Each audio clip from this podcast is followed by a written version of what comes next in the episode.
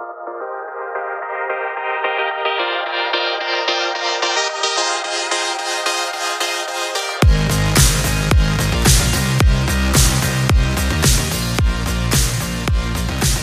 und herzlich willkommen zu Aufgebohrt, der Podcast für nachhaltigen Praxiserfolg. Für euch am Mikrofon sind Christian Brendel und ich, Diana Haber. Wir sind Geschäftsführer der Solvi GmbH und gemeinsam mit unserem Team helfen wir Deutschlands Zahnarztpraxen, noch erfolgreicher zu werden. In der letzten Folge haben wir über den Praxiswert gesprochen und euch erklärt, wie dieser ja üblicherweise ermittelt wird und von welchen Faktoren er primär abhängt. Zum Ende der Folge haben wir dann nochmal über das Thema Investorenketten gesprochen und deren Blick auf den Wert einer Praxis gegeben. Wie wir in der Folge schon angekündigt hatten, werden wir uns heute in dieser Folge ausführlich mit dem Thema des Verkaufs an Investoren beschäftigen.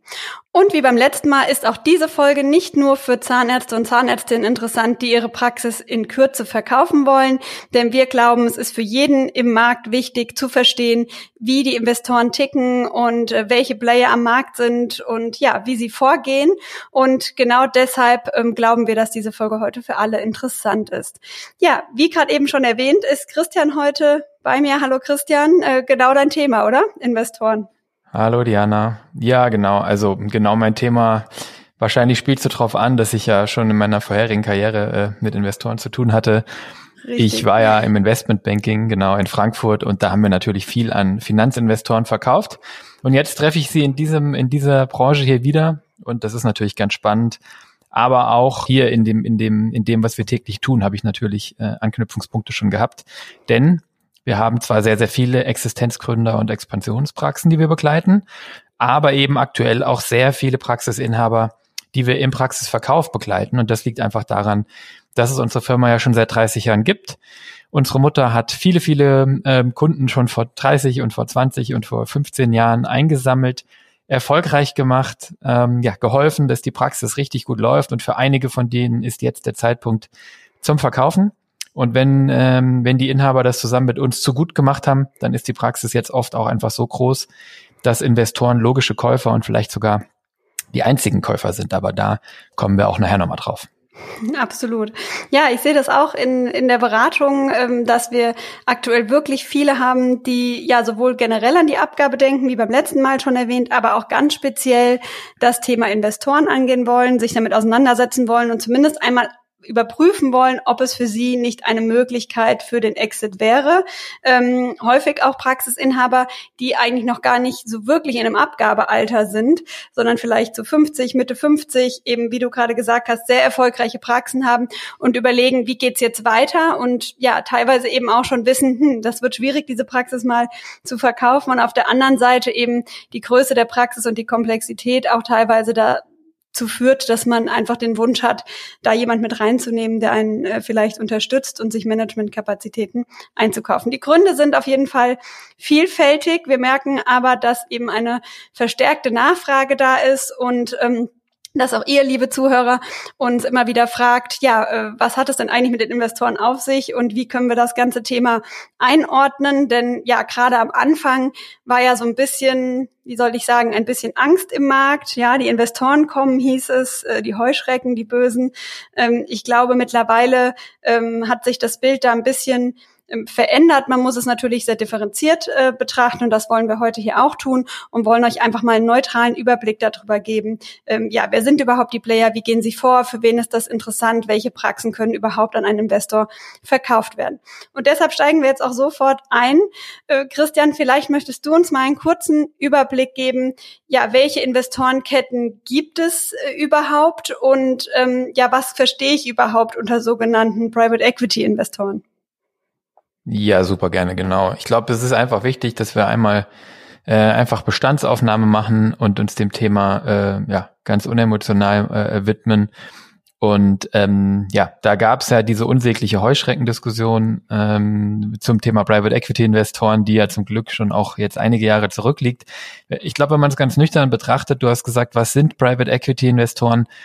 Hm, also dieses Private Equity Wort, ne, PE wird das auch oft genannt das ist ja so ein bisschen ja, nichtssagend, aber wenn man es auseinander nimmt, Equity ist einfach Eigenkapital und Private bedeutet ähm, im englischen Sprachgebrauch einfach, dass es ähm, ja nicht über die Börse geht, sondern dass es quasi ähm, ja direkt vergeben wird. Das heißt, Private Equity ist auf Deutsch außerbörsliches Eigenkapital oder einfach private Firmenbeteiligungen.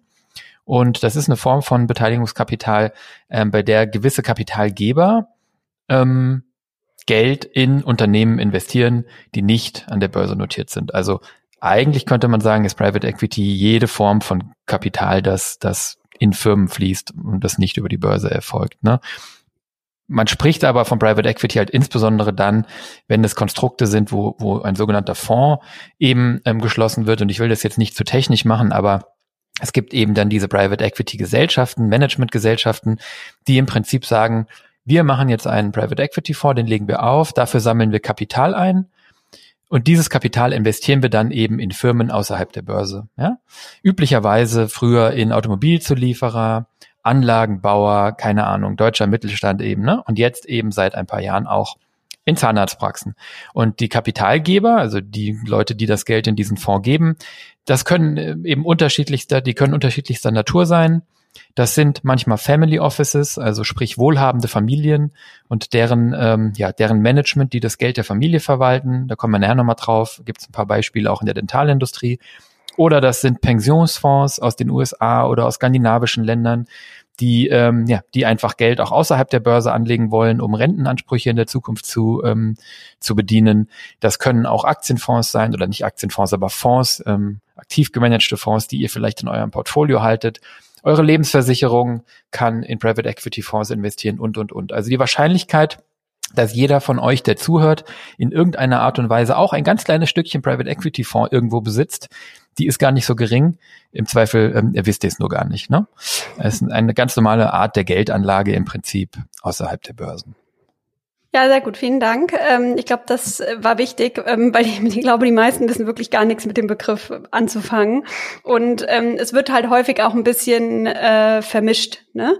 Und ähm, wie wir jetzt festgestellt haben, muss man ja wirklich genau ähm, hingucken und kann auch nicht alle Investoren einen äh, Topf werfen, sondern sie gehen einfach sehr unterschiedlich äh, vor. Sie haben unterschiedlichen ähm, Charakter. Und ich glaube, da wäre es jetzt ganz gut, wenn wir mal noch mal einen Überblick darüber geben, welche Ketten es überhaupt ähm, gibt und wie die einzuordnen sind. Also wie die sich vielleicht unterscheiden auch. Ja man kennt ja so die Namen, ne? Die sind, man hat einige schon gehört, aber man weiß nicht so richtig, wo soll ich sie hinstecken. Wo, wo soll ich sie hinstecken, genau, ja. Also es gibt, es gibt ja eine Reihe und wir können jetzt in dem Podcast hier, glaube ich, nicht alle einzeln behandeln. Das würde dem auch gar nicht gerecht werden, aber wir kennen sie natürlich alle. Und, und ähm, vielleicht vorab schon mal, ähm, wenn es da Gesprächsbedarf gibt, können wir natürlich auch jederzeit mit jedem von euch gerne über einzelne ähm, ähm, ja, Ketten und, und die dahinterstehenden Investoren sprechen. Aber ich glaube einfach mal so als Überblick, da gibt es, glaube ich, die drei großen, die man immer so hört. Und ich hoffe, ich tue jetzt keinem Unrecht. Ähm, aber die drei großen sind sicherlich zusammenzufassen unter ähm, Zahn 1, ähm, Kolosseum und Acura. Ja, das sind, glaube ich, so die Namen, die so am meisten auch ähm, bekannt sind. Und äh, Zahn 1 gehört äh, mittlerweile zu einer Investmentgesellschaft, die nennt sich PI Partners oder PAI Partners. Ähm, das ist ein bisschen schwer, den Überblick zu behalten, wer gerade die größte Kette ist, aber Zahn 1 war es auf jeden Fall. Jetzt gab es ein paar Übernahmen, kommen wir nachher nochmal drauf. Die, die aktuellsten Zahlen, die man dann kriegt, sind auch immer ein, zwei Jahre her. Ich habe so ein bisschen versucht zu konstruieren, wo die stehen und die müssten ungefähr bei 80 bis 90 Praxen stehen in Deutschland mit ähm, Größenordnung zweieinhalb, zwei, zweieinhalbtausend ähm, Mitarbeitern. Ähm, und die befinden sich gerade in der Übernahme oder haben das vielleicht sogar schon abgeschlossen einer anderen Kette, die da heißt Confidence, zu der Dr. Masur gehört und dahinter stand der Finanzinvestor Altor. Ähm, bei Confidence, so genau weiß man es nicht, aber so richtig gut lief es wohl nicht oder es gab da irgendwie Probleme und an verschiedenen Stellen Verzögerungen und jedenfalls hat Zahn 1 dort zugegriffen und die erste Konsolidierung ähm, vorgenommen und mit 80 bis 90 Praxen ist das natürlich eine, eine ordentliche Größenordnung. Daneben gibt es Kolosseum Dental, wahrscheinlich die meist diskutierte Kette, die kennt wahrscheinlich wirklich jeder. Hinter der steht Jakobs, die Familie Jakobs, ja, aus der Schweiz.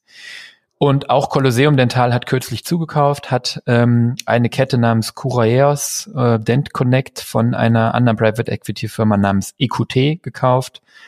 Ähm, ihr merkt jetzt hier schon, dass Private Equity sehr unterschiedlich sein kann. EQT ähm, ist eben so ein, ein typischer Private Equity Investor und die Jakobs Familie ist auch Kategorie Private Equity, aber das Geld kommt halt aus der Familie. Ne? Kolosseum äh, nach der Übernahme von Dent Connect müsste Größenordnung 70, 80 Standorte in Deutschland haben, mehr als 500 in Europa und die haben dann noch die North American Dental Group ähm, im weltweiten Verbund und dann kommen die weltweit auf über 1000 zahnärztliche Praxen. Hm? In Deutschland 70 bis 80, ungefähr gleiche Größenordnung wie Zahn 1. Und auch in einer ähnlichen Größenordnung müsste Acura sein. Die gehören zu einem Investor namens Investcorp. Ähm, das müsste so Größenordnung 70 Praxen im Moment sein. Wie gesagt, ganz genau weiß man es immer nicht. Die drei zusammen, lange Rede, kurzer Sinn, vereinbaren dann aber oder vereinnahmen dann schon mal 200 Praxen. Ne? Und dann kommt eine ganze Reihe von, von ähm, ich sag mal, Investoren oder von Praxisketten, die in der Zwischenzeit zu Investoren gehören oder teilweise zu Investoren gehören, ähm, nämlich Dr. Eichenseher, die gehören zu Quadriga Capital, Smile United und EDG, die gehören zu Nordic Capital, dann gibt es ähm, Dr. Z, die ähm, zu Cara Investment gehören in der Zwischenzeit. Die sind alle so Größenordnung ähm, 15, 20, ja, wenn ich das jetzt nicht komplett falsch äh, ähm, zusammengetragen habe. Und dann gibt es noch Player wie Aldent, die äh, ja von von von äh, den Stelzner äh, Brüdern gegründet wurden und in der Zwischenzeit einen Investor dazugeholt haben, um nochmal den Wachstumsturbo sozusagen jetzt einzuschalten und das zu skalieren. Ähm, ich glaube, die stehen so Größenordnung äh, an die zehn Praxen oder sowas. Und dann gibt es eben noch eine ganze Reihe weiterer, aber ich glaube, das waren mal so die, die wichtigsten. Genau. Mhm. Ja, und ähm, wie wir jetzt in den letzten Jahren gesehen haben, das sind unheimlich viele Player. Also am Anfang hatte man ja immer nur so eins, zwei Namen gehört und gefühlt werden es auch immer mehr. Ähm, aber wie du schon gesagt hast, finden natürlich auch Konsolidierungen statt und äh, die schließen sich zusammen. Und während wir, also zumindest ging es mir so, letztes, vorletztes Jahr kurz so ein Gefühl hatten davon, dass es vielleicht ähm, ja ein bisschen, ich will nicht sagen rückläufig ist, aber ein bisschen eine Bremse drin war, weil nachdem die ersten Praxen gekauft wurden, ähm, natürlich auch die Investoren gemerkt haben, welche Herausforderungen sie im deutschen Markt haben, ähm, was da alles auf sie zukommt. Sie erstmal gucken mussten, wie sie die Software-Systeme anschließen, mit wem sie arbeiten und so weiter.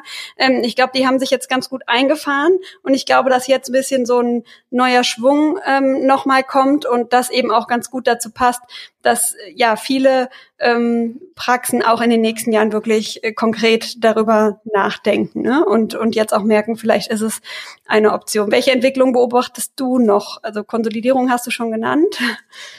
Genau, also es scheint sich, so wie du sagst, momentan so ein bisschen die Spreu auch vom Weizen zu trennen. Ja, also wir haben ähm, eine Konsolidierung, wo einfach Ketten, die nicht gut laufen, aufgenommen werden, von denen, die entweder sehr ähm, hohes Durchhaltevermögen haben, sehr großes Kapital oder den Schlüssel vielleicht schon gefunden haben und und und wissen oder glauben zu wissen, wie es wie es besser geht und wie man die, die man da jetzt übernimmt, ähm, dann äh, trimmen kann.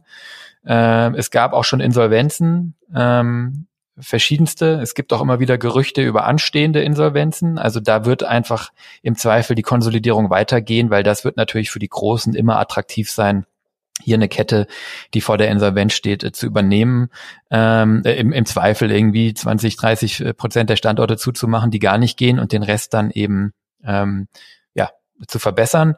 Äh, es gibt auch erste Marktaustritte. Es gibt Investoren, die sich zurückziehen, die sich zurückgezogen haben. Ich sehe im Moment relativ wenig neue, die jetzt komplett neu in den Markt dazukommen, weil, das hast du eben schon angesprochen, sich vielleicht so ein bisschen der, der erste Ansturm, die erste Euphorie äh, gelegt hat. Ich glaube, dass viele Investoren schon jetzt ähm, in den letzten Jahren nach den Zukäufen der Praxen gemerkt haben, okay, ähm, die Werthebel liegen vielleicht doch auch nochmal woanders, als wir es ursprünglich gedacht haben. Ich kann mich erinnern, dass ich viele Gespräche geführt habe in der IDS 2019 und danach über Materialkosten in Praxen und über solche doch eher kleinen Positionen. Ich glaube, da hat die, hat die Investoren ähm, Riege jetzt doch deutlich nochmal ähm, an Verständnis gewonnen. Und ich glaube, man hat auch ein bisschen gemerkt, dass es eben nicht der Selbstläufer ist, der es von außen, wenn man auf den Markt guckt, so ein bisschen zu sein scheint. Ne? Also von außen war ja immer so ein bisschen, uh, 40 Prozent Rentabilität und überhaupt, Zahnärzte wissen doch überhaupt nichts davon, wie man Praxen gut führt und die müssten mal professionalisiert werden. Also ich glaube, ähm, da ist deutlich mehr Realismus eingekehrt, weshalb einfach nicht so furchtbar viele Player jetzt noch groß in den Markt dazukommen. Ich würde davon ausgehen, dass die, die wir jetzt sehen und kennen, und ich habe noch ein paar nicht genannt, also GPNZ, Team Dental und, und, und, also sind bestimmt in Summe 20 in die Richtung, aber dass die, die wir jetzt kennen und sehen, doch die wesentlichen sein werden, die jetzt diese Konsolidierung vorantreiben und gleichzeitig natürlich jetzt schon auch nochmal in, in unserer Wahrnehmung ähm, in den Turbo schalten, zumindest einige von denen, nicht alle, aber einige von denen, gerade die, die großen genannten, ähm, und jetzt weitere Praxisstandorte äh, ganz, ganz aggressiv dazu nehmen, weil, und das haben wir noch gar nicht gesagt, so ein Private Equity Fonds in der Regel auch eine, einen gewissen Anlagehorizont hat, der so fünf bis sieben Jahre läuft. Das heißt, in der Regel wollen die nach sieben Jahren ähm, ihre Ketten, ihre Investments veräußern, an den nächsten Fonds oder an die Börse bringen oder was auch immer. Jedenfalls haben die selten einen Horizont von 10 oder 20 oder 30 Jahren. Ne? Mag bei der Jakobsfamilie nochmal etwas anders sein. Es sind alles jetzt Verallgemeinerungen. Aber da würde ich schon nochmal eine Beschleunigung vermuten. Und das wird eine spannende Phase. Aber das ist ja sicherlich auch der Grund, warum Sie die Inhaber immer noch verpflichten in der Praxis. Also neben der Tatsache natürlich, dass der Inhaber eine unheimlich große Rolle in seiner eigenen Praxis spielt, ähm, hat dieser Horizont fünf bis sieben Jahre. Ne? Das ist ja ungefähr der Zeitraum, in dem man zumindest genau. bei den meisten Investoren noch bleiben muss. Genau, da kommen wir nachher nochmal drauf. Das ist mhm. äh, ganz praktisch, wenn ich eine Praxis kaufe, der Inhaber für fünf bis sieben Jahre bleibt und ich kann es dann im besten Fall an den nächsten Investor verkaufen, dann ist es vielleicht schon dessen Problem. Ne? Aber das ist nicht unüblich okay. bei Investoren, nee. das läuft ja immer so. Ne? Ist auf jeden Fall etwas, was äh, spannend bleibt. Ne? Also ich bin, ich, ich bin mal gespannt, wie sich das entwickelt, wenn jetzt die ersten quasi mal fünf bis sieben Jahre zurückliegen. Ne? Also wie die Praxen sich dann ja. wirklich entwickelt haben.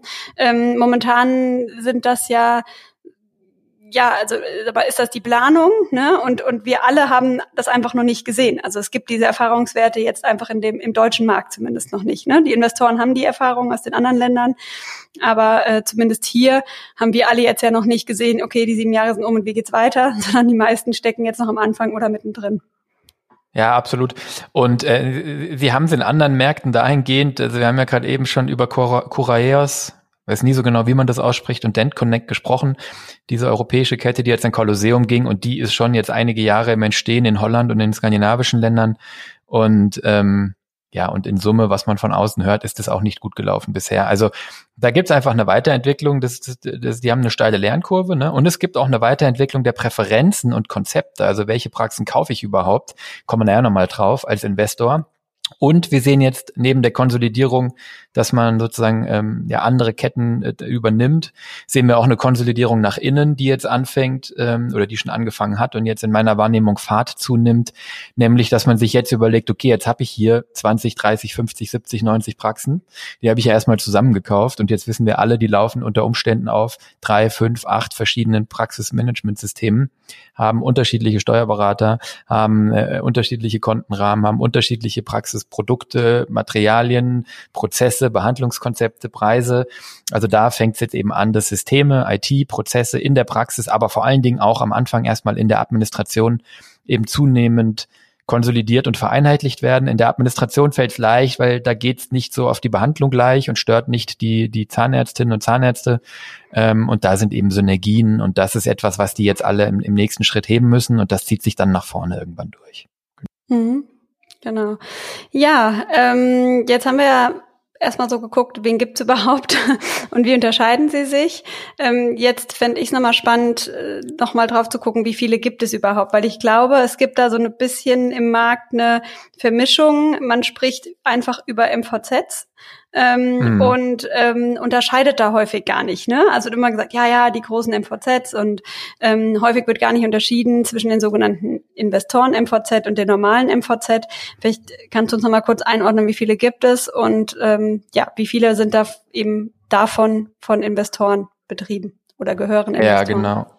Gerne. Also das Problem auch hier, man so genau weiß man es nicht. Ja, die letzten Zahlen sind dann immer gleich zwei Jahre alt. Ne? Die sind von Anfang 2020, beziehen sich dann auf 2019. Wir sind jetzt Anfang 2022. Ne? Ähm, da war es so, dass es dreieinhalbtausend ähm, MVZ in Deutschland gab, aber das sind jetzt ärztliche und zahnärztliche oder gemischt. Ja. Ich würde schätzen, dass es jetzt vielleicht viereinhalb, äh, vielleicht maximal 5000 MVZ in Deutschland sind. Ich glaube eher vier, viereinhalb sowas. Ja. Davon dürften so 1500, 1600 ZMVZ, also zahnärztliche MVZ sein. Ja? Ich würde wirklich das immer ZMVZ nennen in der Abgrenzung. Und von denen 1500 ZMVZ sind jetzt wiederum vielleicht 400, vielleicht 350 Größenordnungen in Investorenhand. Ja, das mhm. heißt, IMVZ oder genau genommen IZMVZ. Ja? ähm, da ist die letzte äh, Zahl, äh, die, die ich öffentlich gefunden habe, 207, also die letzte verlässliche Zahl 207 im ersten Quartal 2020. Ähm, wie gesagt, müssten in der Zwischenzeit Richtung 400 sein. Ich habe ja oben schon gesagt, wenn man die drei großen zusammenzählt, kommt man auf 250 alleine bei denen. Und dann kommen eben noch eine ganze Menge mit 10, 20 und noch ein paar mit 8, 5 und 7 und 3. Und ähm, dann müsste man 350 bis 400 sein. Und wenn man das jetzt ins Verhältnis setzt zu 40.000 Praxen in Deutschland, dann sieht man, dass es halt weniger als ein Prozent aller Praxen sind. Ne? Nur mal, um das einzuordnen. Selbstverständlich geht da ein gewisser Marktdruck äh, von einher. Wir wollen heute nicht politisch über das Thema sprechen, sondern einfach nur informieren. Aber ähm, als Einordnung, weniger als ein Prozent aller Praxen sind investorengeführte ZMVZ ähm, ist einfach mal interessant. Und die anderen ZMVZ, die anderen 1200, die sind völlig irrelevant, wenn die in Zahnärztehand sind. Das haben wir ja schon x-mal besprochen. Das ist einfach nur eine Rechtsformwahl. Ja. Genau. Und sagt auch nicht unbedingt was über die Größe aus. Natürlich Überhaupt nicht. wahrscheinlich eher ein MVZ, wenn man eine größere Praxis mit vielen angestellten Zahnärzten hat, aber wir kennen MVZ in jeder Größenordnung. Ist einfach eben nur die Form, in der es betrieben wird. Und ähm, was man natürlich auch noch berücksichtigen muss, nicht alle dieser Investoren ähm, ZMVZ sind eigentlich wirklich auch in voller Investorenhand, sondern es gibt ja auch eine ganze Reihe ähm, Praxen, die eben momentan zumindest vielleicht in einem, in einem heftigen Verhältnis oder wo der Investor einfach einen gewissen Anteil oder die Mehrheit ähm, besitzt, aber der Inhaber immer noch ähm, Anteile an der Praxis hat.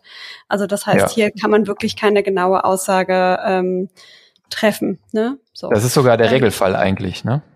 Ja, genau. Genau.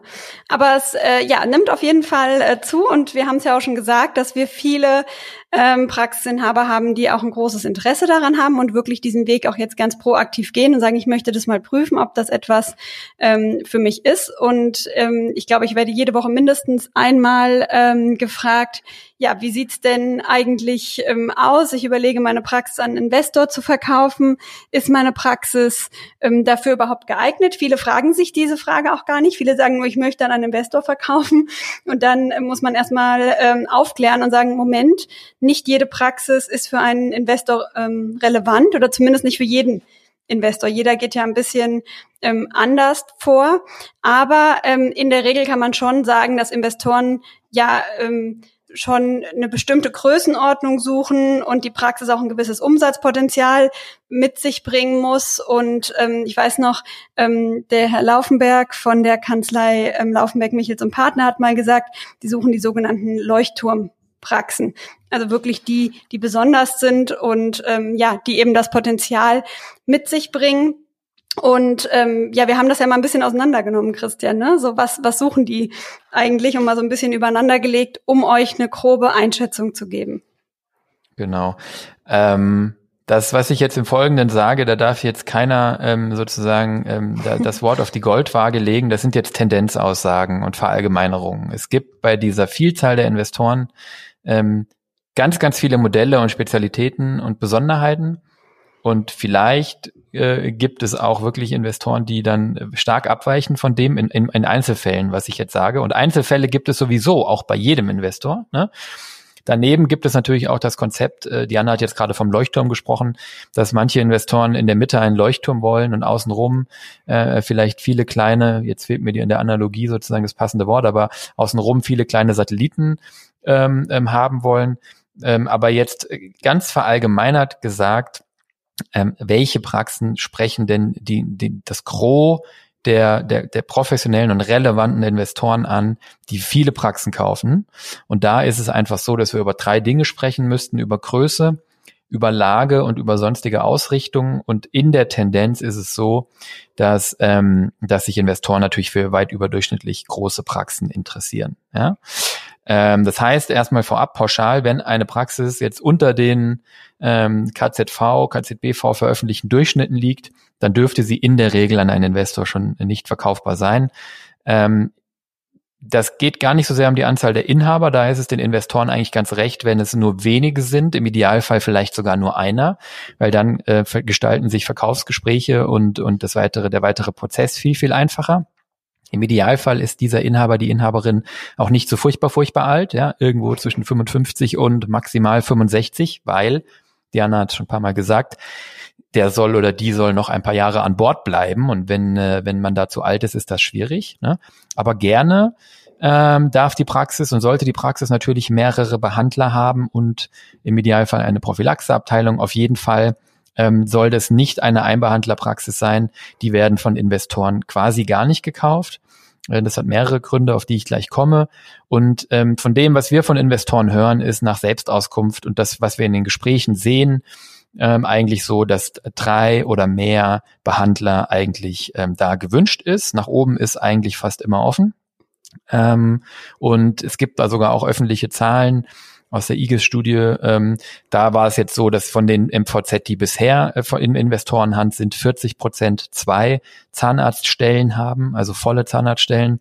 20 Prozent haben drei und, und die anderen haben überwiegend mehr. Ja, also da sieht man schon so ein bisschen, dass natürlich auch Wunsch und Wirklichkeit nochmal übereinander gebracht werden müssen. Ne? Aber nach den Vorstellungen der Investoren im Idealfall drei oder mehr. Behandler. Das bedeutet dann automatisch, dass es eigentlich, wir von Praxen sprechen, die vier plus eigentlich sogar besser sechs Behandlungszimmer oder mehr Behandlungszimmer haben. Und was immer schön ist, wenn es Möglichkeiten zur Erweiterung gibt, weil so ein Investor denkt nie statisch, sondern Investoren möchten immer, dass sich die Praxis weiterentwickeln kann. Die heben ja Wert dadurch, dass sie die Praxis jetzt im Idealfall günstig kaufen und später teuer verkaufen. Und das können sie zum einen, indem sie später einfach auch ein höheres, ähm, einen höheren Multiplikator auf den Gewinn oder Umsatz kriegen. Wen das interessiert, letzte Folge hatten wir drüber gesprochen. Aber zum anderen eben einfach auch, indem sie die Praxis größer machen und dadurch einen größeren Kaufpreis kriegen. Das heißt, Erweiterungsmöglichkeiten in den gleichen Räumen, Behandlungszimmer, die noch ausgebaut werden können oder in der Nähe, in der gleichen Immobilie.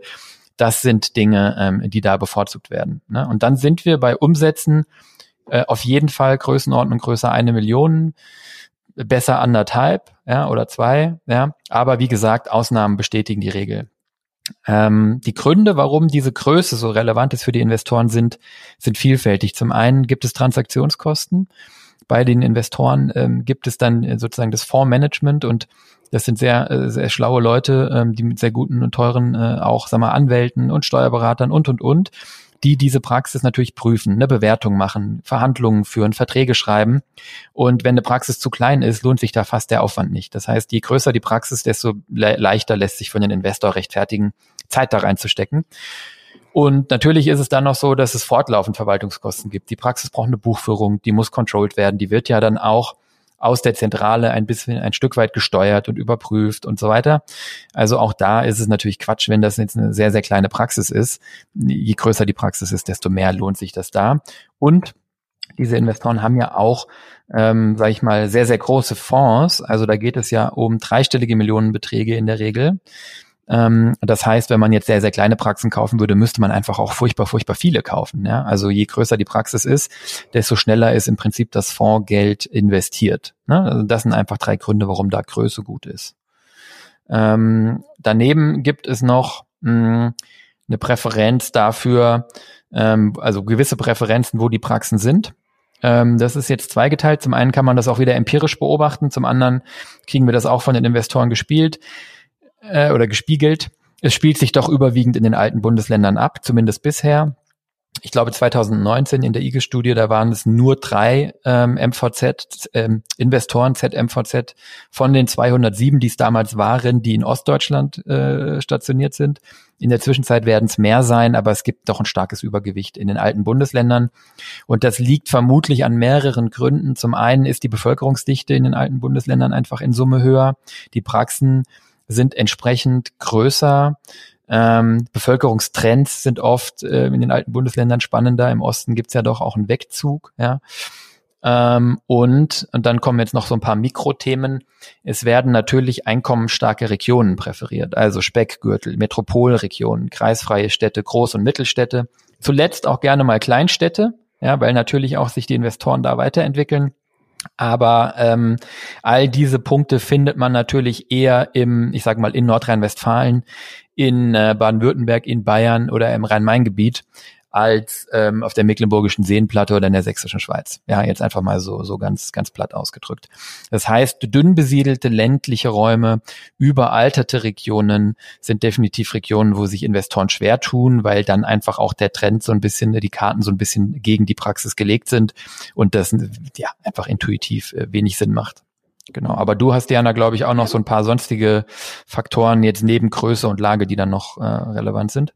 Ja, genau. Also haben ja schon gesehen, Sie haben auf jeden Fall einige ähm, Aspekte, auf die Sie achten. Ne? Und da muss schon ein bisschen was äh, stimmen und zusammenkommen, damit das wirklich ähm, relevant ist. Aber neben den genannten eben zur Größe, zur Lage, zur Anzahl der Behandler und äh, dem Umsatz ähm, kommen noch ein paar weitere äh, Faktoren hinzu. Ähm, wir sehen, dass natürlich Praxen gesucht werden, wir haben es ja gerade schon gesagt, die größer sind und die mehrere Behandler haben. Und das liegt daran, dass eben die Abhängigkeit vom Inhaber nicht zu groß sein sollte, also in der Regel unter 50 äh, Prozent. Denn ähm, ja, zum einen wird der Inhaber ja irgendwann mal ähm, gehen und ähm, man will vielleicht noch Zahnärzte anstellen und ähm, das Potenzial eben noch weitere Zahnärzte anzustellen, Prophylaxe auszubauen. Das ist in solchen Praxen einfach wesentlich äh, größer. Während jetzt zum Beispiel in einer ähm, Einzelpraxisen, auch wenn sie vielleicht den Umsatz erreicht. Also es kann ja eine Spezialistenpraxis sein, zum Beispiel eine oralchirurgische Praxis, die sagt, ich habe über eine Million Umsatz, aber sie hat eben eine hohe Abhängigkeit von dem einen Spezialisten, also von dem Inhaber, der alleine tätig ist und ja, wo eben viele zu diesem einen Spezialisten kommen wollen. Ähm, da wird es natürlich für Investoren schwierig, wenn der Spezialist vielleicht mal nicht mehr zur Verfügung steht und da ist einfach drumherum nicht genug äh, aufgebaut. Ne? Um diesen einen Spezialisten drumherum. Ähm, ja, in der Regel suchen sie nach ähm, Praxen, die eine allgemeine Zahnmedizin eben anbieten, eben nicht zu spezialisiert sind. Das heißt nicht, dass bestimmte Spezialisierungen und Fachbereiche vorhanden sein können und sollten, aber eben nicht nur. Ähm, und ähm, natürlich kann auch eine ähm, KFO zum Beispiel angegliedert sein aber eine reine KF oder MKG-Praxis wird eher selten ähm, gesucht. Also auch da ist es wahrscheinlich eher schwierig, ähm, einen Investor für sich äh, zu finden. Ja, das liegt bei den reinen KFO und MKG-Praxen halt auch daran, ähm, dass das äh, Terminservice-Gesetz äh, da auch einen Riegel vorgeschoben hat. Und das würde jetzt zu tief gehen, aber im Prinzip kann man eine reine KFO-Praxis als Investor fast gar nicht ähm, genau. erwerben. Ja. Ja. In den meisten, in den meisten Planungsregionen auf jeden Fall. Ja, absolut. Also man, man sieht schon, es gibt schon einige ähm, Gründe, warum die eigene Praxis vielleicht nicht für einen Investor relevant ist.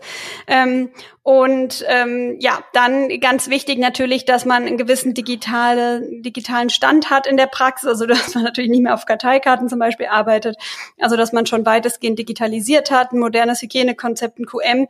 Ähm, da ja so ein Grundstock zumindest, sag ich mal. Ja, in gewissen, ähm, also in gewissen Investorenketten ähm, gibt es auch Managementfirmen ähm, oder Managementabteilungen, die dann eben in die Praxis kommen und bestimmte Bereiche, die noch nicht ähm, sage ich mal, zu ihren äh, Vorstellungen passen, dann auch aufarbeiten. Aber in der Regel sollte da äh, schon was sein. Und je besser aufgestellt, desto besser äh, natürlich auch verkäuflich und desto interessierter sind sie natürlich auch. Wenn sie erstmal super viel reinstecken müssen, ähm, ist das natürlich ähm, ärgerlich.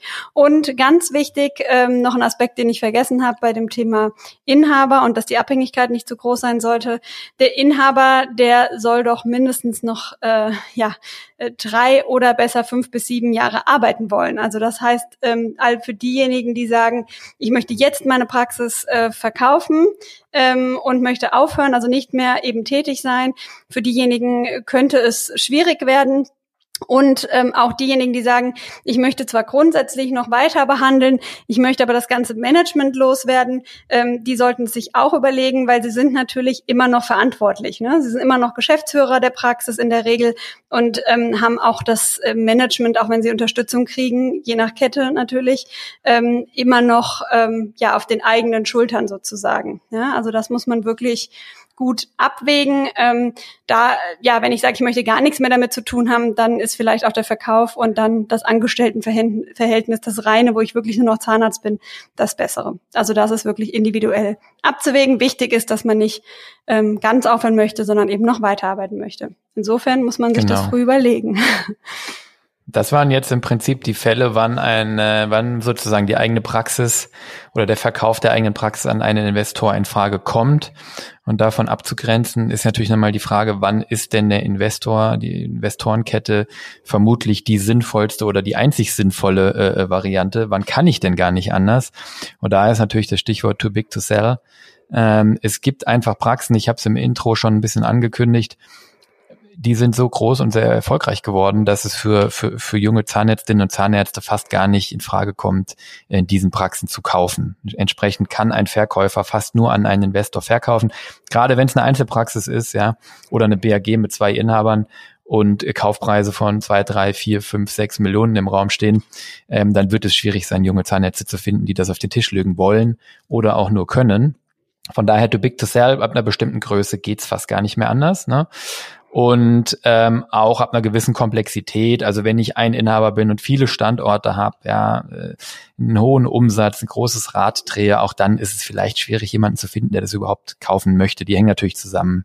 Die Punkte und als letztes haben wir, glaube ich, in der anderen Folge auch mal angeschnitten, wenn ich eine MVZ GmbH als Zahnarzt bereits betreibe und die verkaufen möchte, dann ist es so, dass es relativ unattraktiv ist aus steuerlichen Gründen ähm, für eine andere Zahnärztin oder Zahnarzt ähm, das zu kaufen, weil die dann eben den Wert nicht abschreiben können.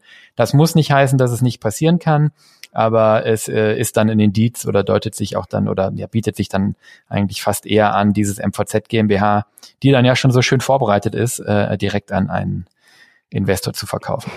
Ja, guter Punkt. Ne? Ich muss natürlich äh, vorher eine GmbH gründen. Das, also wenn ich sie schon habe, ist das natürlich von Vorteil.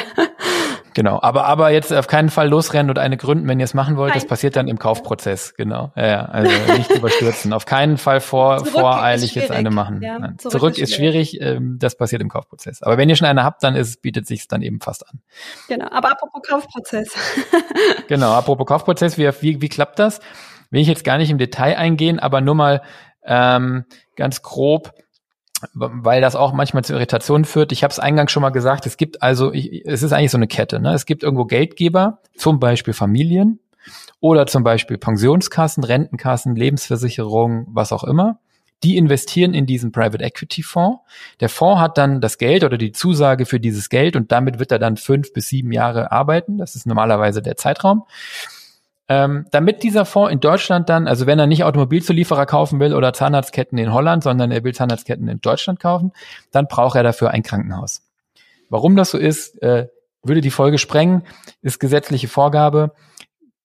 Ein MVZ gründen oder erwerben, besitzen, ähm, kann ein, ein Private Equity Fonds nicht direkt machen. Dafür benötigt er ein Krankenhaus. Das heißt, die kaufen dann immer ein Krankenhaus in Bitburg, in Osnabrück oder was weiß ich wo, irgendein Krankenhaus, das eine Stadt oder ein sonstiger Träger loswerden möchte. Ähm, und das machen die nicht, weil die Krankenhäuser so toll finden, also vielleicht auch, aber wenn sie Zahnarztketten kaufen wollen, dann eben primär, um Zahnarztketten oder Arztketten oder ja, Praxen kaufen zu können. Ne? Das ist sozusagen die Voraussetzung. Und dann gibt es also unterhalb des Fonds dieses Krankenhaus. Neben dem Fonds gibt es eine Managementgesellschaft, habe ich vorhin schon mal gesagt. Da sitzen die Leute drin, mit denen man so zu tun hat. Das ist eigentlich, wenn man den Private Equity Investor wahrnimmt, das ist, das sind die, die man wahrnimmt. Ja, da sitzen äh, äh Banker und Investment Manager, die eben das Geld für diesen Fonds anlegen. Mit denen oder deren Beratern oder deren Teams hat man dann auch eben im Verkaufsprozess zu tun und äh, führt die Gespräche und äh, letztlich wird dann ähm, die Praxis, die verkauft wird, in eine GmbH umgewandelt, eingebracht, wie auch immer. Und das ist schon eine, auf jeden Fall dann letztendlich unter dieses Krankenhaus gehängt. Und nach dem Verkauf werdet ihr oder seid ihr als Zahnärztinnen ähm, fast immer mit einer Minderheitsbeteiligung weiter an dieser GmbH dann beteiligt. Das heißt, das Krankenhaus hält dann zum Beispiel äh, 60, 70 oder 80 Prozent, ja, und ihr nach dem Verkauf an eurer eigenen Praxis, die dann eine GmbH ist, eben einen, einen Minderheitenanteil von 10, 20, 30 Prozent, was auch immer. Und äh, das ist nicht in allen Fällen so, nicht bei allen Investoren so, muss auch nicht immer so sein und ist auch nicht auf Ewigkeit so, aber das ist in der Regel der erste Zwischenschritt. Und da bleibt ihr dann auch für drei bis sieben Jahre. Das heißt, es ist dann gekoppelt, dieser Anteil gehört euch dann und ihr seid gleichzeitig dann in dieser Praxis als, als ärztlicher Leiter in der Regel tätig, angestellter Zahnarzt, kriegt ein Gehalt und es wird auch erwartet, dass er für diesen Zeitraum bleibt. Und den restlichen Anteil nehmt ihr dann vom Tisch, indem ihr eure Anteile, die ihr dann eben noch haltet, eure Minderheitsanteile, dann eben nach Ablauf dieser Phase zum Beispiel an die Investoren ähm, weiterverkauft. Genau, auch da sind die Modelle natürlich sehr ähm, unterschiedlich. Ne? Ähm, ich glaube, was alle gemein haben, wenn wir jetzt schon über den Verkauf sprechen, sind relativ hohe Kaufpreise, Christian. Ähm, ich glaube, das ist auch das, was es so charmant macht oder warum es einen reizt, das mal zu prüfen und zu gucken. Denn da werden ja schon ordentliche äh, Summen aufgerufen. Und jetzt haben wir ja letztes Mal schon grob äh, darüber gesprochen, wie Investoren, also in der letzten Folge, wie Investoren einen Kaufpreis ermitteln und wo der Unterschied liegt zu der ähm, ja normal zu den normalen Methoden, sage ich mal, also zu der Ärztekammermethode und der modifizierten Ertragswertmethode, warum da andere Werte rauskommen. Aber jetzt ist natürlich ähm, äh, trotzdem die Frage, ähm, ja, dieser Preis, der da steht, ähm, wie kann ich den einordnen? Da gibt's ja doch ein paar ähm, Besonderheiten.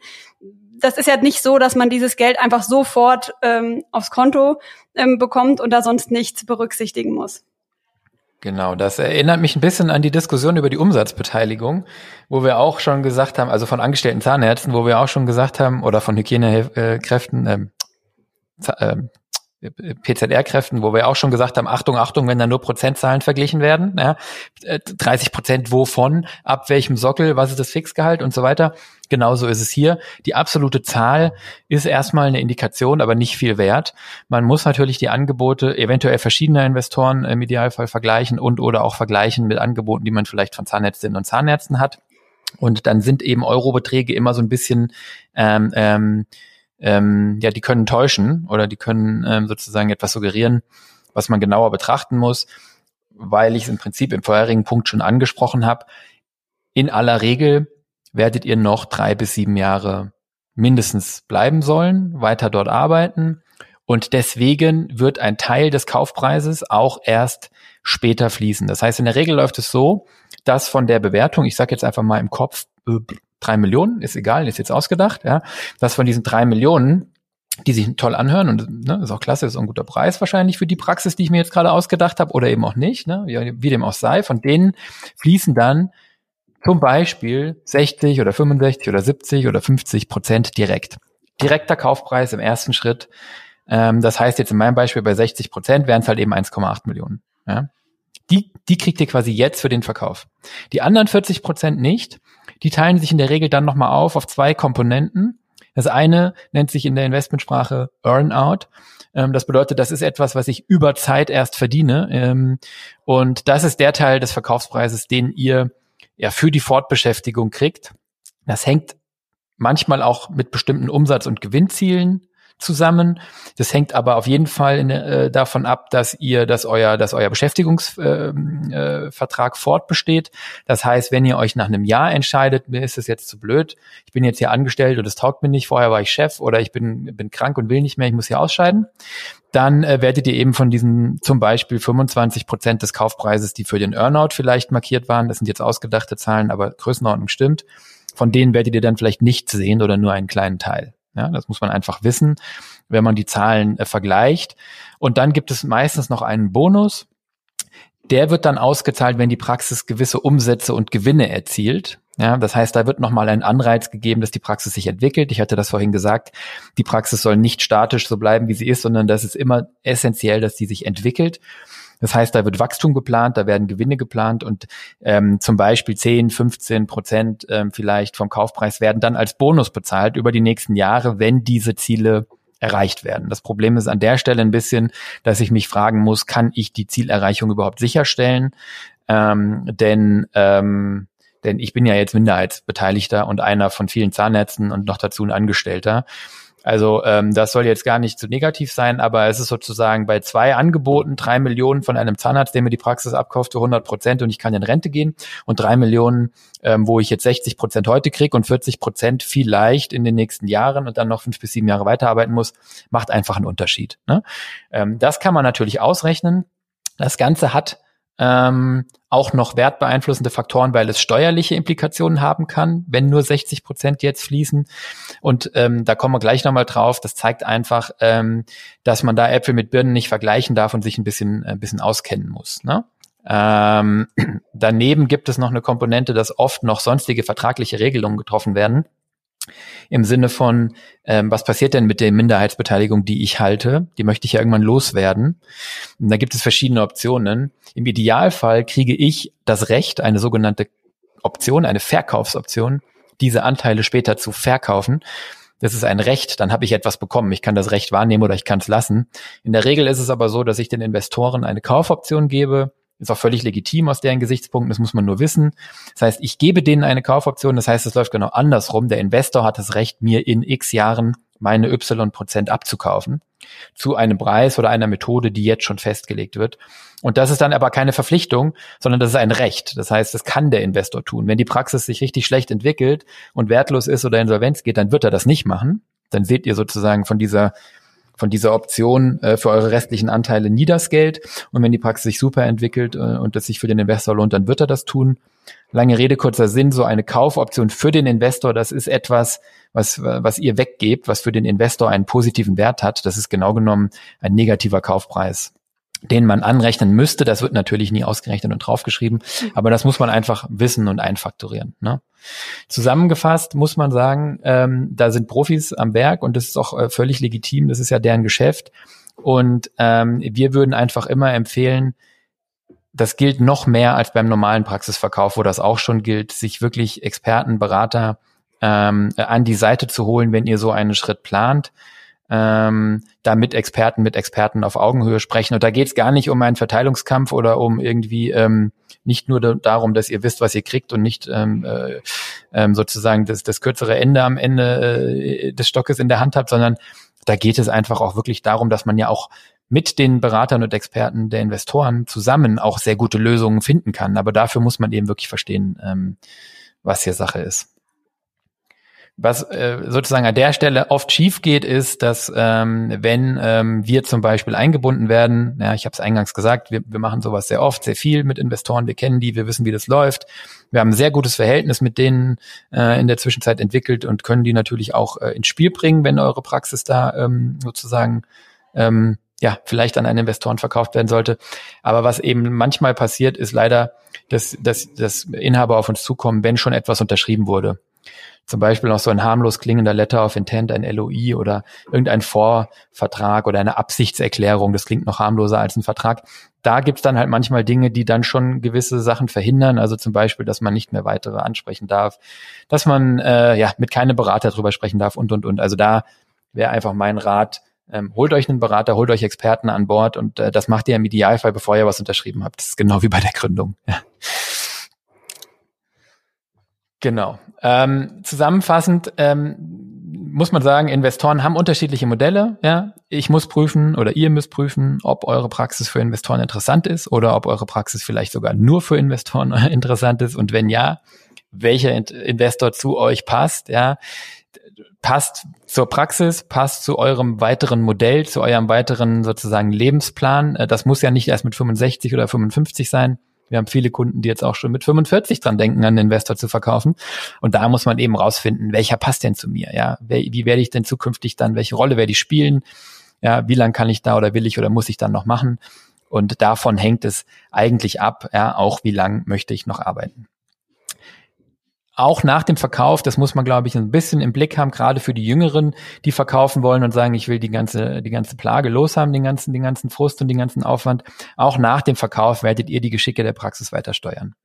Es hängt gerade initial sehr viel an euch als ehemaligem Inhaber, ja, in der Behandlung, in der Umsatzgenerierung, in der Patientenbindung, in der Teambindung und natürlich auch in der Expansion und Optimierung der Praxis, ähm, die dann geplant ist.